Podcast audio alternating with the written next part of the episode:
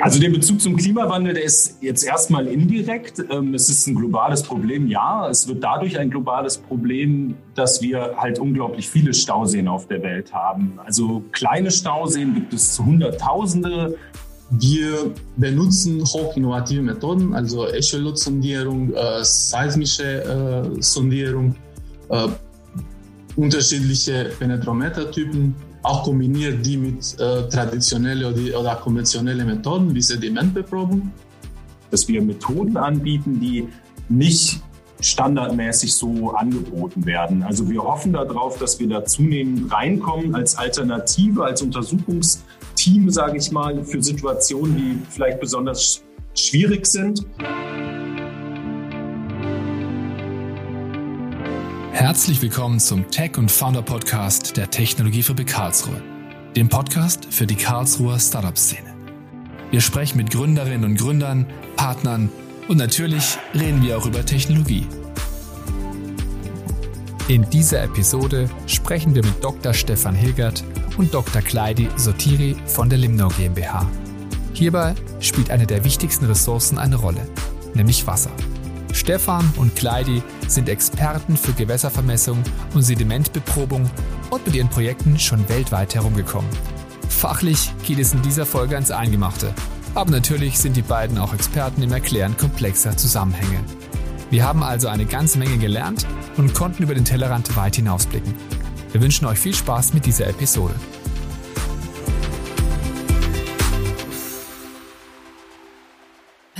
Willkommen zum Tech and Founder Podcast heute mit zwei Gästen, Kleidi und Stefan. Hallo. Hallo. Hallo. Bei Limpno kombiniert ihr klassische Vermessungsleistungen mit limnologischen und systemischen Leistungen. Stefan, die Verlandung von Stauseen ist ja ein Problem, das sich weltweit zuspitzt. Was passiert bei der Verlandung genau und was ist Verlandung überhaupt? Also es ist ähm, die Verlandung ist erstmal der Verlust des Stauraums, ähm, der oberhalb von einem von einem gebauten Damm liegt, also von dem Stausee, von dem Reservoir selber. Und ähm, beim Bau von Stauseen macht man greift man sehr stark in die in die Umwelt ein. Man macht aus einem fließenden Gewässer, aus einem Fluss, macht man ein stehendes Gewässer. Man staut den Fluss auf und Natürlicherweise transportieren alle Flüsse Material, Partikel, ähm, Geröll, feines Material. Und das wird normalerweise auf dem Weg zerkleinert und landet irgendwann im Meer. Und wenn man dann einen Stausee baut und das sozusagen in ein stehendes Gewässer äh, überführt, dieses Gebiet, dann sinkt die Fließgeschwindigkeit in diesem Gewässer und das Material wird zurückgehalten. Und je mehr dieses Material sich dort anreichert, desto weniger bleibt an Stauvolumen ähm, oberhalb des Damms übrig. Und das ist äh, der Prozess, bei dem man dann von Verlandung spricht. Mhm. Und das ist nicht gut, oder? Ähm, naja, das ist eine Perspektivenfrage. Ähm, obwohl eigentlich aus den meisten Perspektiven ist das tatsächlich schlecht. Ähm, also zum einen ist es so, dass das Material, was im Stauraum zurückgehalten wird in den, dem Fluss, dem Ökosystem Fluss unterhalb des Dammes fehlt nachher. Ein Fluss hat ein Gleichgewicht und wenn man Material, wenn man Sedimente entnimmt, dann holt er sich das irgendwo zurück und das führt oft dazu, dass unterhalb dann Erosionserscheinungen auftreten ähm, die Flüsse sich eintiefen oder, oder auch an der, an der Seite erodieren. Ähm, und das führt natürlich zu oft sehr starken Veränderungen unterhalb, die ähm, in Städten oder auch für Bauern, Landwirte problematisch sind, weil Landverlust damit einhergeht. Aus der Sicht der Betreiber der Stauseen ist es halt auch genauso problematisch, weil das Material unerwünscht ist im Stausee. Ähm, je mehr Wasser oder je weniger Wasser ich speichern kann, desto weniger erfüllt der Stausee seine eigentliche Funktion. Und ähm, das ist natürlich unerwünscht. Also das heißt, egal mhm. wo, wo man das Sediment dann hat, äh, im Stauraum sollte es eigentlich nicht sein. Ja? Aus ökologischer Sicht ist es problematisch, aus Betreibersicht ist es das auch. Nein, es ist nicht gut und es ist ein globales Problem und damit auch Teil des Klimawandels, oder? Also der Bezug zum Klimawandel, der ist jetzt erstmal indirekt. Ähm, es ist ein globales Problem, ja. Es wird dadurch ein globales Problem, dass wir halt unglaublich viele Stauseen auf der Welt haben. Also kleine Stauseen gibt es Hunderttausende, größere Stauseen ähm, sind, man rechnet so grob mit 60.000 Stauseen, die eine, eine Staumauer größer 15 Meter haben oder ein Stauvolumen über, über man sagt, drei, drei Millionen Kubikmeter ist so die Grenze zu einem größeren Stausee, der da mitgezählt wird. Und das sind 60.000 oder mehr Stauseen weltweit. Und dadurch, dass die natürlich überall verteilt sind, ähm, hat man zwangsläufig ein globales Problem, weil sehr viele Länder davon abhängen und weil sehr viele Ökosysteme mhm. da auch dranhängen. Ne? Mhm. Genau, und der Klimawandel, der spielt da ein bisschen mit rein. Ähm, also zum einen bei der Verlässlichkeit der Funktion der Stauseen. Viele von denen sind in alpinen Gebieten, also in den Hochgebirgen oder in Gebirgen und verlassen sich zum einen darauf, dass es Schneeschmelzen und Gletscherschmelzen gibt äh, im Jahreszyklus. Wenn die aber wegfallen in der Zukunft, dann wird natürlich die Wasserversorgung dieser Stauseen auch schlechter. Zusätzlich haben wir Rückkopplungen, die ähm, die man vielleicht so beschreiben kann, dass der, der Klimawandel dazu führt, dass mehr Sedimente eingetragen werden. Davon geht man zumindest in vielen Bereichen der Welt aus, dass die Erosion, die das Material, also von Feldern aus dem Gebirge in die Bäche spült, in die Flüsse spült und das letzten Endes in den Stauseen landet, dieses Material wird mehr, weil wir immer mehr Starkregenereignisse bekommen. Zumindest in, in Zentraleuropa geht man davon aus und damit steigt die Verlandung äh, Verlandungsrate. Und ähm, also da gibt es äh, viele mannigfaltige Rückkopplungen mit, mit dem Klimawandel, ähm, der, die, da, die da mit reinspielen. In diese und diese Problematik, also für die Betreiber ist es ein großes Problem. Ähm, welche Folgen hat das für die Betreiber von Stauseen? Kannst du uns da auch Beispiele nennen? Also es gibt sehr viele unterschiedliche Stauseen von der Konstruktionsseite. Es gibt ähm, Erddämme, es gibt, ähm, es gibt Bogenmauern, Stauseen. Also da gibt es eine große Unterschiede, die natürlich an die Lokalität angepasst sind und an, an die Funktion. Und das ist ganz wichtig. Viele Stauseen haben unterschiedliche Funktionen von der ähm, Stromenergieerzeugung über den Flutschutz, über ähm, Bewässerungsfunktion, äh, äh, Trinkwasser zur Verfügungstellung, also ähm, Trinkwasserversorgung ähm, Recreation, also Erholungs-, Naherholungsgebiet äh, ist, ist heutzutage natürlich auch eine wichtige, oft eine Zweitfunktion. Und diese Funktionen können eingeschränkt werden durch oder werden zwangsläufig eingeschränkt über die Verlandungsprozesse, über den Lauf der Zeit. Und oft ähm, finden diese Prozesse sehr viel schneller statt, als man ursprünglich gedacht hat. Unter anderem, weil man, weil die bestimmte Prozesse sich beschleunigt haben äh, in vielen Regionen der Welt. Zum anderen, weil vielleicht auch die ein oder andere Information nicht verfügbar war, als man diese Staudämme gebaut hat. Die meisten Staudämme stammen aus den 60ern und 70ern weltweit und ähm, da waren Planungsgrundlagen schon noch mal ein bisschen was anderes. Und für die Betreiber ist es ein Riesenproblem, wenn das verlandet werden. Technische Strukturen in diesen, äh, in diesen Stausystemen ähm, können von dem Sediment überdeckt werden. Also jeder Stausee hat, hat einen Grundablass, wo man den quasi den gesamten See leer laufen lassen kann. Und ähm, das ist ein essentielles Element für die Sicherheit des Damms. Das muss funktionieren. Und wenn der ähm, wenn das Sediment sich so weit in dem Stausee ähm, akkumuliert hat und so eine sogenannte Sedimentfront quasi auf den Damm zuschiebt, dann kann das dazu führen, dass diese Grundablässe äh, mit Sediment äh, verstopft werden. Ähm, wenn es noch mehr wird, können auch die ähm, Entnahmebauwerke, also wo man quasi das Wasser entweder für die Turbinen entnimmt oder für die Trinkwasseraufbereitung entnimmt, können diese Entnahmebauwerke verstopft werden und dann ist der Stausee nicht nur nutzlos ähm, oder kann diese Hauptfunktion nicht mehr erfüllen, sondern er wird auch zur Gefahr. Äh, viele Staumauern sind nicht ausgelegt darauf, zusätzliches Gewicht durch das Sediment zu halten. Ähm, oder es wird zumindest, es ist nicht, die sind dafür nicht konzipiert, sagen wir es mal so. Und ähm, spätestens dann ist, ist äh, Gefahr im Verzug. Spätestens dann müssen Maßnahmen getroffen werden. Ne? Und dem Betreiber entgeht natürlich ähm, auch, auch entgehen Einnahmen, wenn keine Stromproduktion mehr stattfinden kann beispielsweise. Und gleichzeitig führen diese Sedimente auch dazu, dass Nährstoffe eingetragen werden und die Wasserqualität der Gewässer sich verschlechtern kann. Und das, wenn es insbesondere wenn es um Trinkwasser geht, ist das äh, oft ein Problem. Und da kommt der Klimawandel wieder rein. Ähm, mit höheren Temperaturen führen höhere Nährstoffeinträge nochmal schneller dazu, dass, dass der Eutrophierungsprozess, also so ein Nährstoffanreicherungsprozess, ähm, umgangssprachlich sagt man Umkippen dazu für Teiche und, und Gewässer, dass das stattfindet. Und das ist sicherlich auch noch ein Problem, was da dran hängt. Hm. Und bei den Maßnahmen, die der Betreiber dann angehen sollte, kommt ihr ins Spiel. Ähm, Kleidi, was tut ihr denn konkret gegen dieses Problem? Welche Methoden wendet ihr dazu an? Äh, ja, danke Nina. Ich wollte auch etwas dazu sagen zur Frage Nummer drei. Mhm. Also äh, die Kosten für die Betriebe es ist äh, vom, vom, ich habe eine Korrespondenz mit äh, World Bank. Mhm. Ich habe ein, habe eine Korrespondenz mit äh, World Bank gehabt und die ökonomische Kosten in Milliarden äh, betrachten um die 6 Milliarden Euro pro Jahr, also was vom, vom Sediment angeht.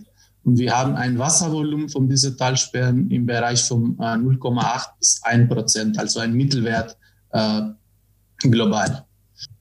Okay, das ist viel. Mhm. Das klingt viel.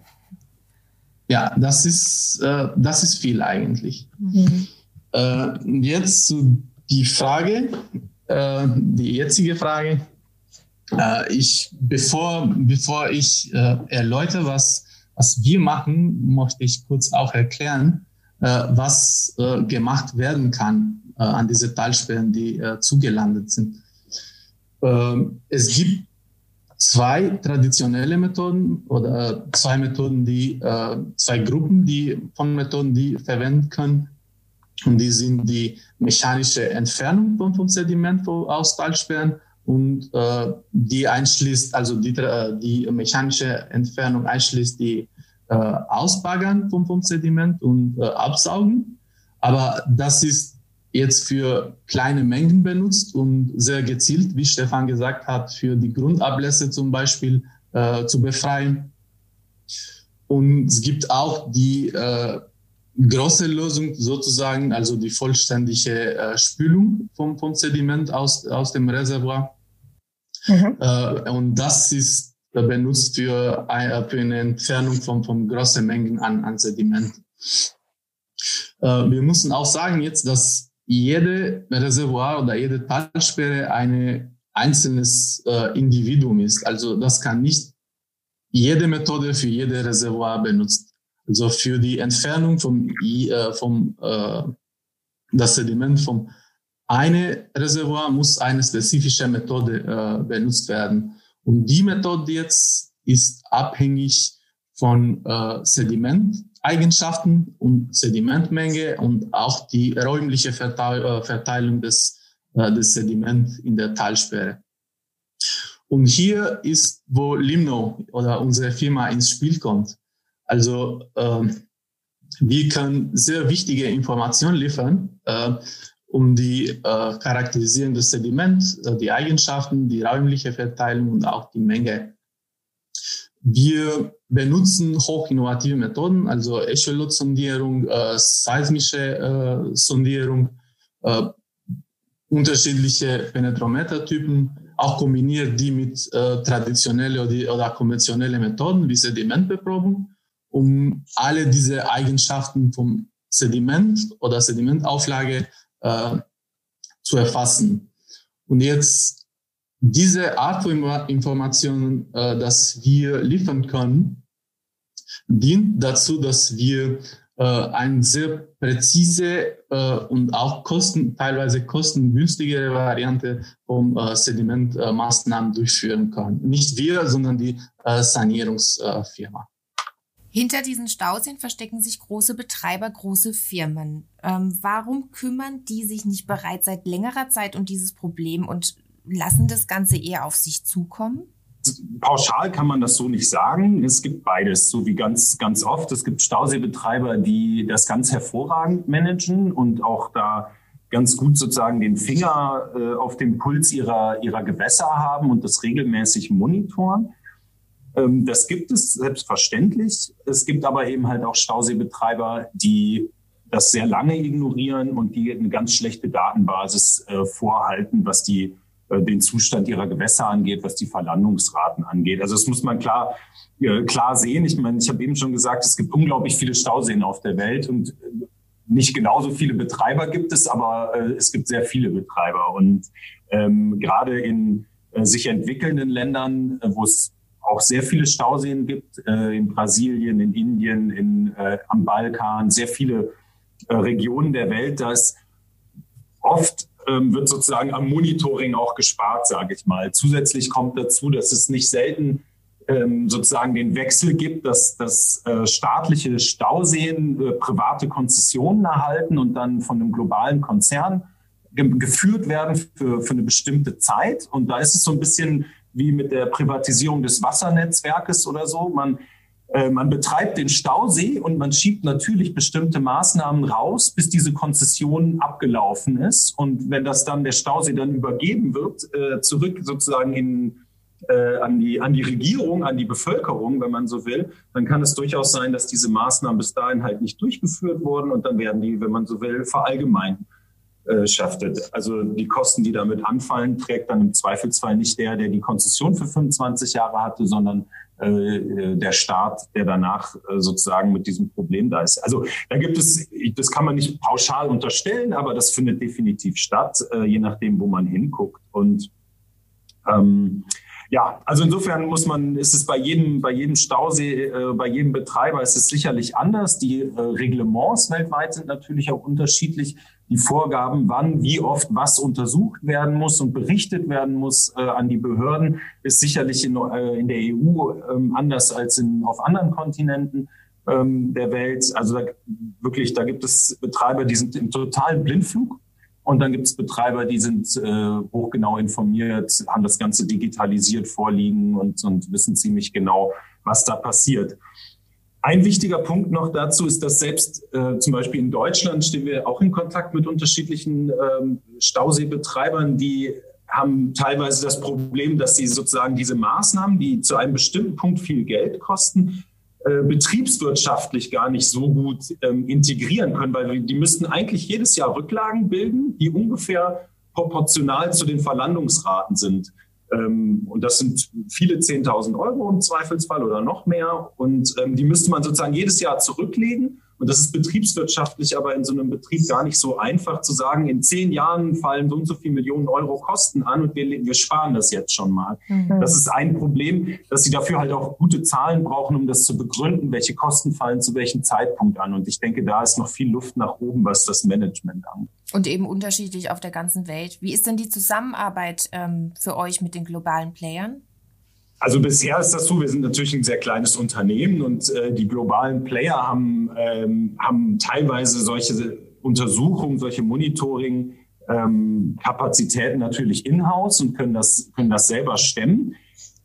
Der Unterschied ist vielleicht so ein bisschen, dass wir vielleicht äh, oder nicht vielleicht, dass wir Methoden anbieten, die nicht standardmäßig so angeboten werden. Also wir hoffen darauf, dass wir da zunehmend reinkommen als Alternative, als Untersuchungsteam, sage ich mal, für Situationen, die vielleicht besonders schwierig sind.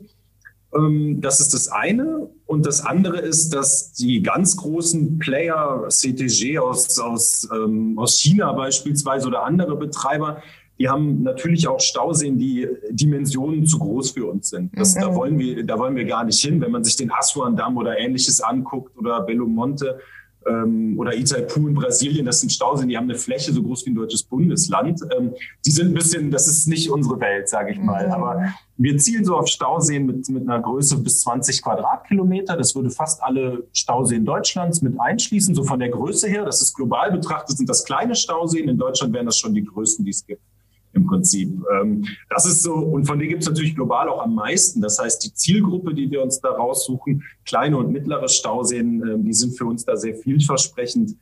Ähm, auf dem ganz großen äh, Roulette-Tisch sozusagen, da, da, sehen wir uns nicht. Das, das, sind, das sind andere Kosten und völlig andere Dimensionen.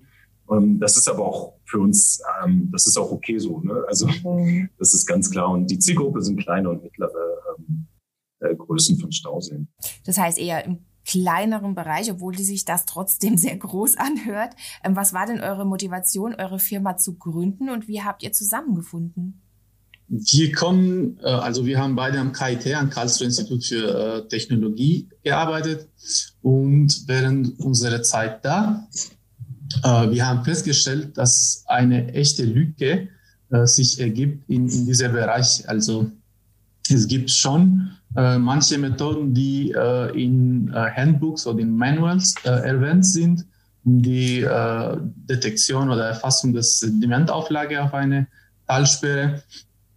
Aber die Methoden werden nur in äh, gezielte Bereiche benutzt, also in Talsperren mit großen Datenmengen oder großen Datenverfügbarkeit und sind fast oder kaum anwendbar in die ältere Talsperren wo kein Datenverfügbarkeit gibt oder in Entwicklungsländern auch, wo diese, äh, wo, wo die Datenverfügbarkeit auch niedrig ist.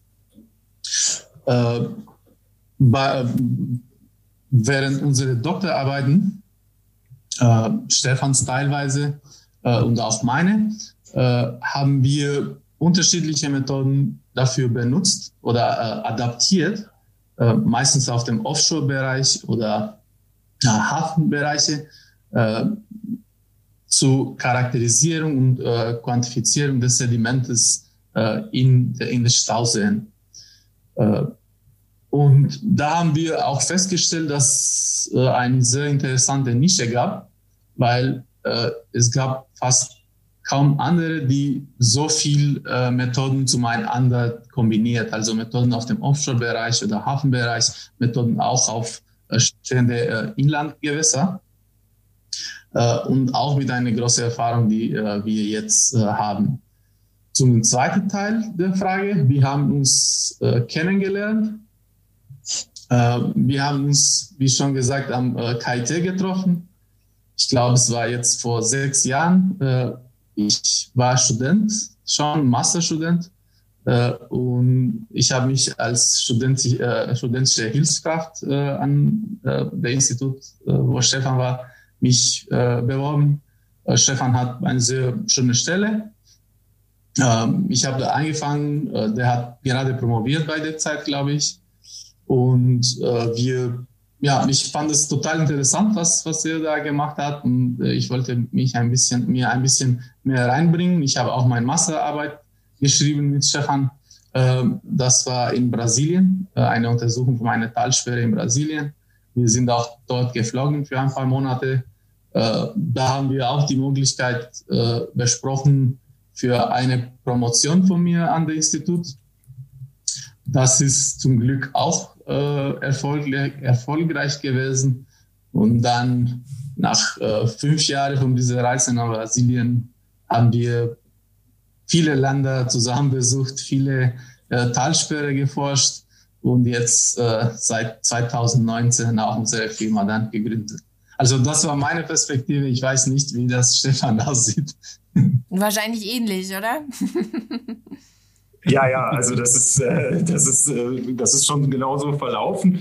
Vielleicht noch als kleine Ergänzung zur Gründung. Ähm, äh, die, Motivation war da so ein bisschen ähm, zweigeteilt. Also wie der Kleidi schon gesagt hat, haben wir gesehen, dass, dass es ein, ähm, einen großen Bedarf gibt für diese, für diese Nische, dass man, dass man das anbietet. Und ich denke, das kann ähm, sozusagen die Universität aus sich heraus kann oder will oft ja auch diese Dienstleistung nicht anbieten. Und daher ähm, war natürlich, irgendwie lag das dann auf der Hand, dass wir überlegt haben, okay, wie, wie kann man das machen? Ähm, wir müssen dafür eigentlich eine Firma gründen. Und ähm, das war sozusagen, dass wir wirklich bedarfsorientiert gesehen haben, dass, dass, da, dass da was gehen kann auf dem Markt. Und ähm, der andere Teil ist, dass ähm, so dankbar ich dem KIT bin und das war wirklich ähm, hervorragende Bedingungen für die Promotion, äh, so schwierig ist es halt an manchen Universitäten in der Postdoc-Situation, ähm, wenn man darüber nachdenkt, okay, ich will eigentlich irgendwie eine, eine spannende, aber auch eine sichere Zukunft haben ähm, und die Vergabe von ähm,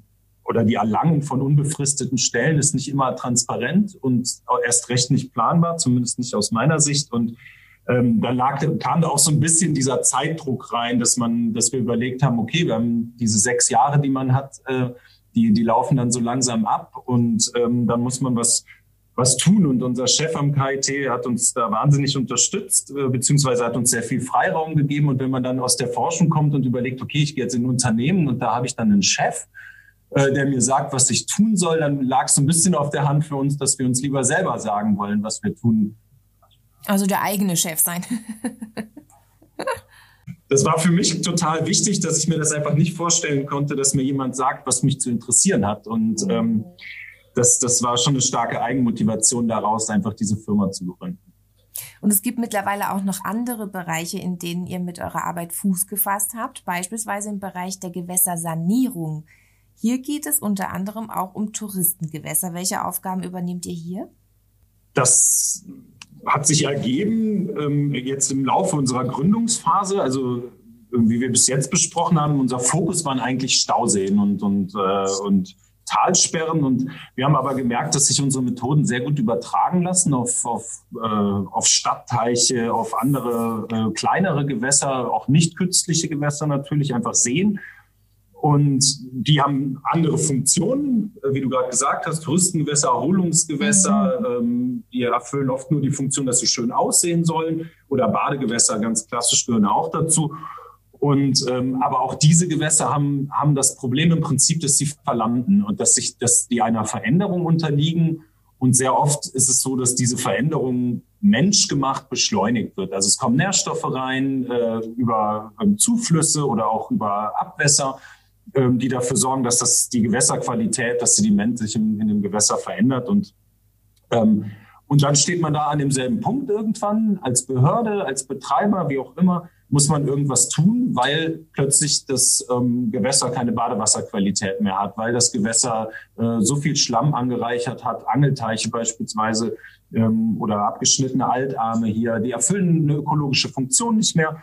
Und dann steht man wieder äh, vor der Frage, okay, was, was kann man tun? Und am Ende hängt das sehr oft damit zusammen, dass man äh, sich mit dem Sediment beschäftigen muss, weil das ein Nährstoffspeicher ist und weil das halt wirklich, wie eben schon erklärt, sozusagen das, das, das Volumen des Wassers verdrängt und man irgendwann nur noch Matsche hat mit ein bisschen Schilf anstatt einem schönen See, um es jetzt mal so überspitzt darzustellen. Und ähm, ja, und da kommt da wieder unser Know-how rein, dass wir sagen können, die, wir können da eine Vorerkundung machen, die ähm, bei der Auswahl der ähm, der Methoden, um, um dagegen zu steuern, Sanierungsmethoden für diese Gewässer, die da hilfreich ist. Und da gibt es wieder, der Kleidi hat eben schon das Baggern angesprochen, da gibt es ein bisschen mehr Methoden bei den kleineren Gewässern von der Injektion von bestimmten Bakterien über Belüftungssysteme, Absaugen, Baggern.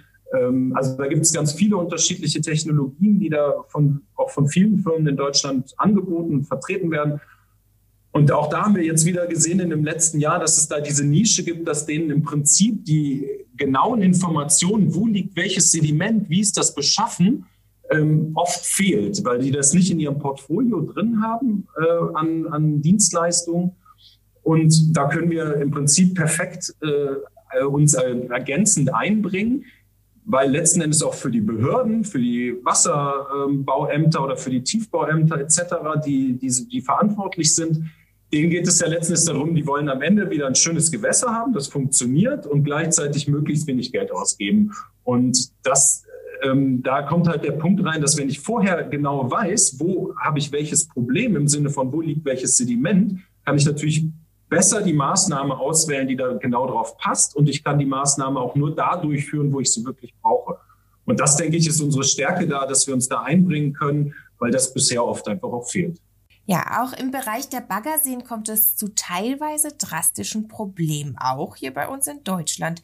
Könnt ihr uns diese schildern? Auch da geht es ähm, wieder um, um Sedimente letzten Endes. Bei der Entnahme, also bei der Entnahme von oder zur Verfügungstellung von Kies und Sand werden, werden oft ja genau Baggerseen ähm, gegraben, um, um an diese Lagerstätten und diese Vorräte ranzukommen. Und ähm, bei der Entnahme und bei der Aufbereitung von Sand und Kies werden feine, feine Partikel, die dazwischen sind, Ton und Schluff, ähm, werden ausgewaschen. Einfach weil ich natürlich sauberen Kies und sauberen Sand äh, mit ganz definierten Eigenschaften auch verkaufen möchte und muss als, als Baggerseebetreiber. Und äh, diese Waschschlemme werden häufig zurückgespült in die Baggerseen. Und da lagern die sich dann an, weil die können natürlich nirgendwo hin. Und die sind bisher zumindest eigentlich sagen wir mal, im Grunde fast wertlos. Es gibt keine Verwendung für die. Das heißt, die werden zurückgespült und bilden da oft ziemlich mächtige Lagen auf dem, auf der eigentlichen Ressource, ne, auf der eigentlichen Lagerstätte am, am Grund des Sees.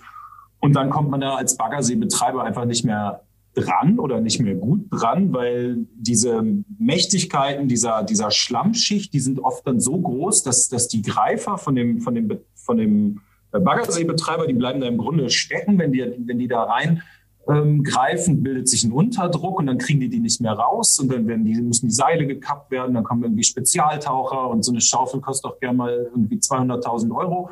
Und äh, dann steht am Ende noch der Betrieb still. Also das ist, das ist ein Problem einfach bei der Bewirtschaftung äh, dieser Lagerstätten letzten Endes. Ähm, genau, und das steht, das steht, wenn man so will, ganz so zusammengefasst einfach einer effizienten Nutzung dieser, äh, dieser Ressourcen im Weg. Ja, und auch hier versucht ihr mit eurer Arbeit Baggerseenbetreibern weiterzuhelfen. Wie gelingt euch das genau? Ja, äh, wie Stefan das gesagt hat, ist die Feinsedimentproblematik im Baggersee stellt zurzeit, glaube ich, viele Betriebe ständig äh, unter Druck. Es gibt einen, richtigen Konflikt da, weil die Flächen vom, vom Baggersee können nicht mehr erweitert werden, äh, wegen Druck vom, vom Bewohner, die äh, wahrscheinlich diese, äh, diese Waldfläche dann eben nicht äh, zerstören wollen. Äh, aber da hängen auch äh, richtige Arbeitsplätze in, diese, in diese Industrie. Und manchmal ist die ganze, die ganze Schicht vom, oder die Gas, ist, ist eine ganz heitliche Erschöpfung von, von äh, der nutzbaren Kies- und Sandschichten schon erreicht. Äh, angesichts des Bedeutung, äh, der Bedeutung der Situation, äh, Stefan hat eine sehr gute Idee gehabt, also eine Forschungsantrag zu schreiben und zusammen äh, mit dem äh, Institut für Massivbau und Institut für Fotogrammetrie und Fernerkundung in, an, äh, an der KIT haben wir einen Antrag gestellt äh, in der Bundesministerium für Bildung und Forschungsmaßnahme KMU Innovativ, äh, eingereicht, äh, um die Kartierung äh, der verbliebenen Sand- und Kiesschichten, aber auch äh, die Kartierung vom, vom, Sand, äh, vom Sediment im See zu erreichen. Und ja, glücklicherweise wurde unser Projekt im vergangenen Jahr äh, zu äh, bewilligt. Und äh, wir, wir haben äh, dieses Jahr, also im äh, März dieses Jahr, mit dem, äh, mit dem Projekt angefangen. Im Rahmen dieses Projekts werden wir seismische Technologien integriert in, in Drohnenbot benutzen um die genaue oder die sehr präzise Bestandaufnahme äh, den Sediment äh, im See zu erreichen.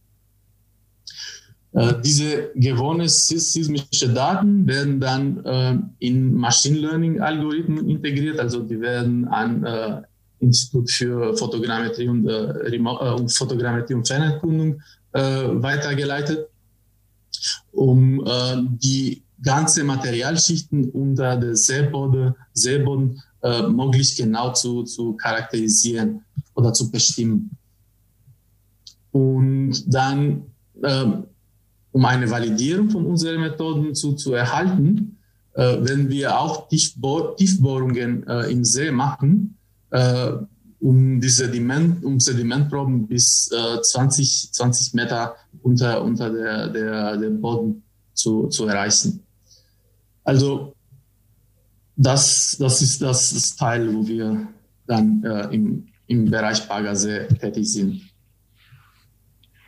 Vielleicht noch so als kleine Ergänzung, ne, das, das Ziel von, äh, von dem, was der Kleidi gerade beschrieben hat, also diese Kombination von seismischen, hochgenauen seismischen Messungen, aber auch äh, von, den, von den tiefen Sedimentbohrungen, die es so in Baggerseen bisher eigentlich nicht gab oder gibt. Also auch da, denke ich, entsteht ein Alleinstellungsmerkmal für unsere Firma, wenn wir das erfolgreich durchführen. Hat natürlich einen Forschungscharakter, ist äh, ergebnisoffen erstmal, aber wir sind trotzdem überzeugt, dass das klappt. Und ähm, was am Ende da stehen soll, ist nicht nur diese Methodenentwicklung, sondern wir bieten im Prinzip, wollen sozusagen eine schöne äh, ein schönes 3D-Modell anbieten für den Betreiber von seinem eigenen See, wo er genau sehen kann, wo sind welche Mächtigkeiten an, an, an Schlammauflage, also wo komme ich gut an meine Lagerstätten ran, ähm, oder an die, an die Kies- und Sandschichten ran und wo komme ich nicht so gut dran. Also wir verbessern im Prinzip die Möglichkeit einer, einer effizienten Abbaunutzung und gleichzeitig wollen wir aber auch Informationen, also aus der ökologischen Perspektive Informationen zur Verfügung stellen, wo sind die Sedimente möglicherweise belastet, wenn es darum geht, die auch mal umzulagern. Auch das kommt vor, dass man die absaugt an manchen Stellen, um wieder an den Sand und Kies ranzukommen. Ähm, dann muss man dann auch Gutachten haben, man muss dafür Anträge stellen bei den Behörden und dafür muss man halt auch wissen, wie sind diese Sedimente beschaffen? Ne? Sind die möglicherweise toxisch? Kann, kann das den See verändern negativ? Kann das das Grundwasser negativ beeinflussen? Und diese Informationen wollen wir ähm, sozusagen parallel generieren und, und auch liefern. Und das ist für die Betreiber, die da oft in diesem sehr zähen Antragsverfahren über Jahre drinstecken, äh, sind diese Informationen, denke ich, ähm, ganz besonders wertvoll, um diese Anträge, Wasserrechtsanträge etc., ähm, äh, Planfeststellungsverfahren, um die erfolgreich zu einem Ende zu führen. Und da, unsere Daten können da, glaube ich, eine Lücke schließen, die bisher so eigentlich nicht äh, geschlossen wurde. Das hört sich an, als hätte eure Arbeit kein Ende. Gute Zukunftsaussichten. Das ähm, hoffen wir natürlich. ja, vielen Dank. Wir sind am Ende angekommen. Danke, Stefan. Danke, Kleidi, dass ihr hier bei uns wart. Vielen Dank dir, Nina. Vielen Dank für die Einladung. Wie immer gibt es in den Show Notes dieser Episode alle Infos zu den beiden und Limnote zum Nachlesen. Das war's von uns. Tschüss, bis zum nächsten Mal. Tschüss. Ciao. Schön, dass du bis jetzt dabei geblieben bist. Falls du uns Feedback geben möchtest oder Anregungen hast, dann sende uns gerne eine E-Mail an podcast.technologiefabrik-ka.de. Unsere Kontaktdaten und Infos zu unserem Gast findest du in den Show Notes. Wenn dir unser Podcast gefällt, dann abonniere ihn doch einfach kostenlos. Natürlich freuen wir uns auch über eine Bewertung von dir. Alles Gute für dich und bis zur nächsten Folge.